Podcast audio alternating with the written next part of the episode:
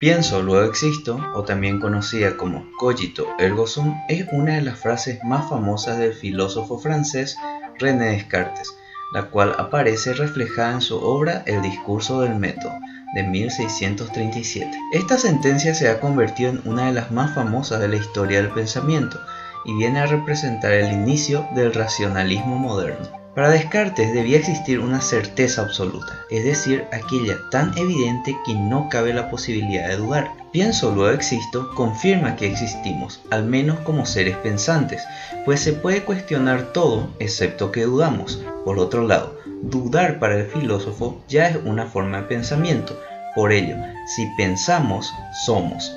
En este sentido, el luego debe ser comprendido como entonces, por lo tanto, pues es una consecuencia.